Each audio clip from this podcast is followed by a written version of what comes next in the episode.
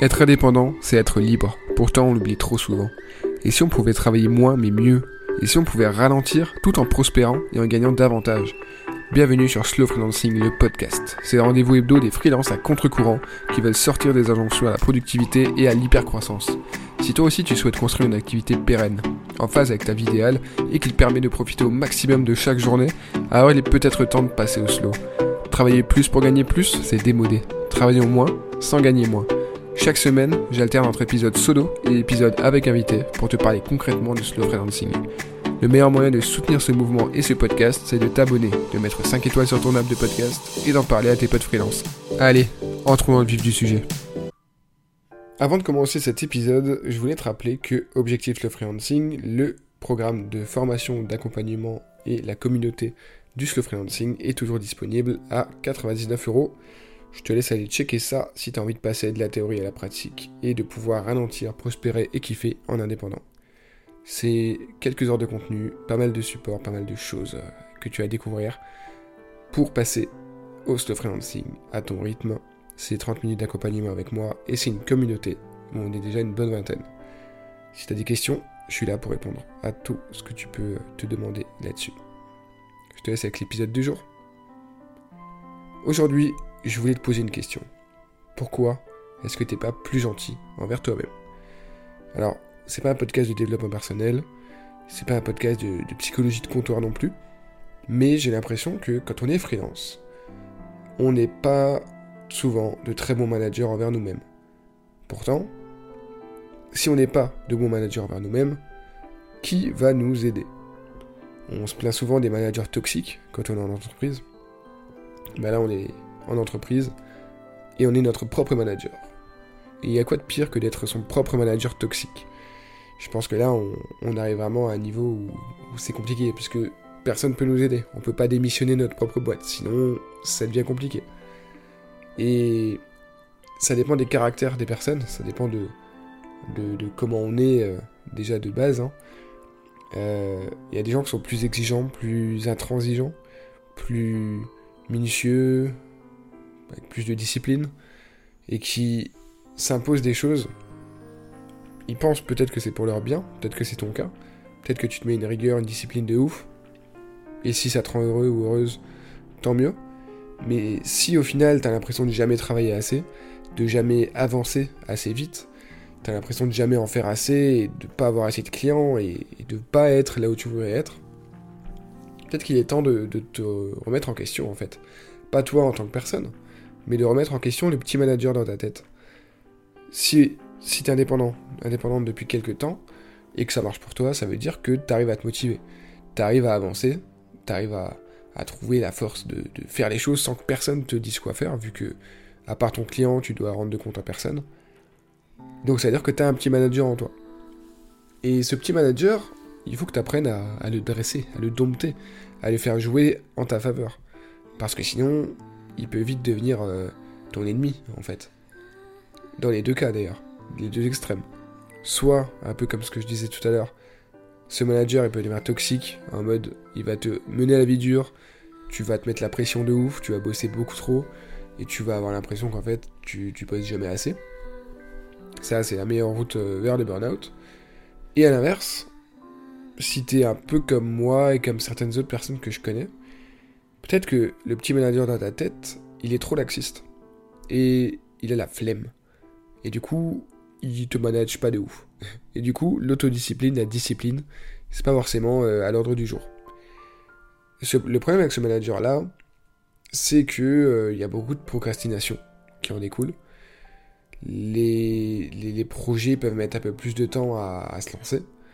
Et au final, ça devient dur de se mettre au taf, tout simplement.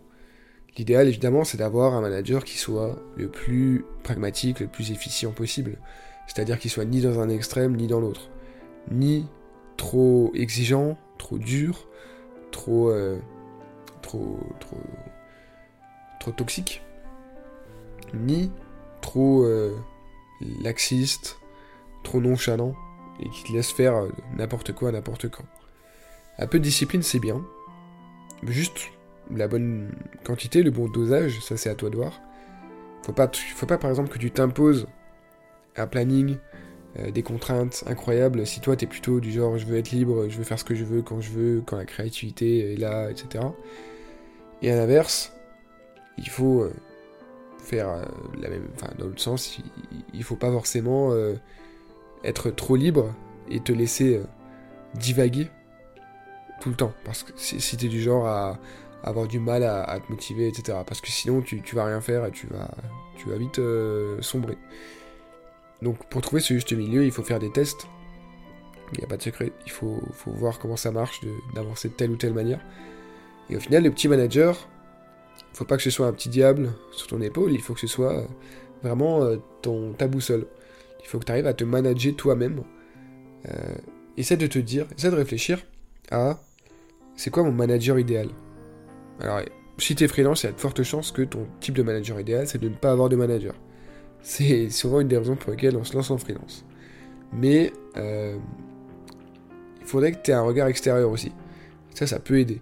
Ça peut être le mien, ça peut être celui d'un ou d'une coach, ça peut être euh, la, vie d'un ou d'une psy, ça peut être la vie de pote freelance à toi, ça peut être la vie de plein de personnes qui vont peut-être t'aider à sortir de, la tête du guidon, en fait. Sortir d'une situation où toi, tu te rends pas compte que euh, bah, tu te mets trop de contraintes, trop de barrières, tu te mets trop la pression, tu stresses pour rien.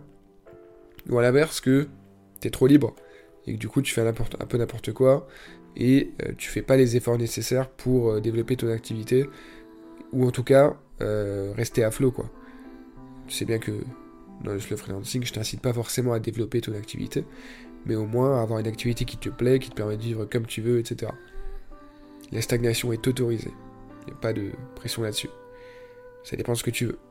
Et quoi que tu veuilles, si ton manager personnel, ton petit manager sur ton épaule, il est pas bon, ben tu n'y arriveras pas.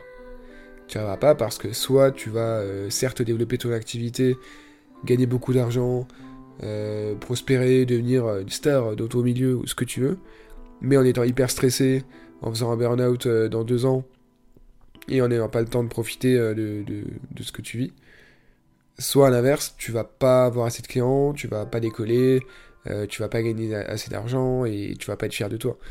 Euh, donc l'idéal c'est de réussir à trouver cet équilibre et à, former ton, propre petit manager quoi.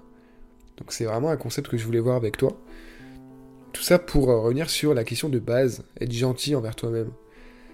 On est trop dur envers nous-mêmes. On se met trop la pression. Pourquoi? Notamment attention, c'est le moment où je vais un peu cracher sur le développement personnel.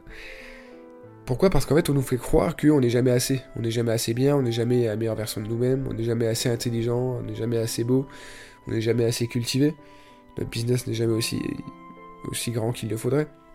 En fait, t'es très bien comme tu es. Du moment que ça te satisfait. Du moment que t'es heureux ou heureuse comme tu es, et que, voilà, chaque jour, euh, tu prends du plaisir, tu, te fais kiffer, tu te dis que la vie est belle, t'as pas besoin de plus. Tu es assez. T'as pas besoin de toujours viser plus haut, plus loin, plus fort, etc. Devenir la meilleure version de, devenir la meilleure version de toi-même, pardon, c'est pas du tout euh, une obligation. Si tu veux, tu peux te lancer dans ce défi. Mais est-ce que tu en as vraiment envie? Ou est-ce que c'est juste une punchline que tu as lue sur Instagram? Ou sur LinkedIn? Souvent, c'est pas forcément nos propres ambitions on, se met dans le crâne l'ambition de quelqu'un d'autre qui a écrit un bouquin, qui a fait une vidéo YouTube, qui a fait un visuel sur Insta, qui a fait un post LinkedIn. Et on se dit, bah oui, il faut que je devienne la meilleure version de moi-même.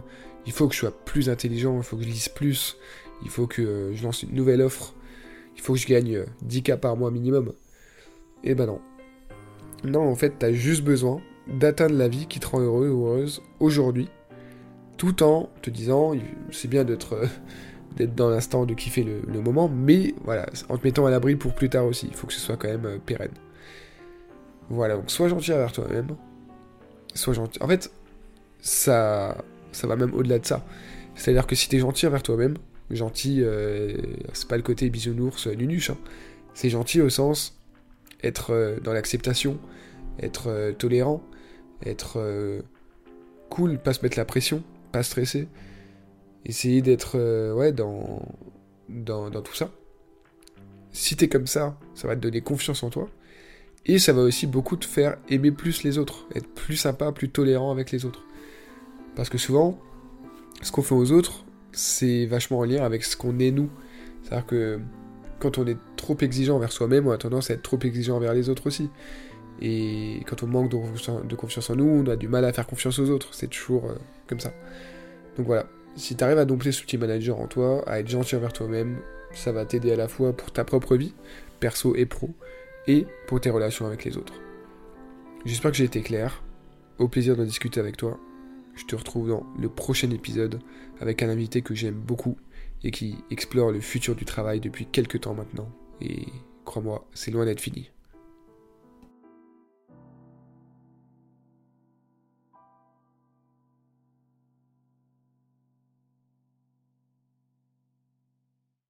Merci infiniment d'avoir écouté cet épisode jusqu'au bout. S'il t'a plu, je t'invite à t'abonner à la newsletter. J'y développe notamment le sujet abordé dans l'épisode, le lien est en description.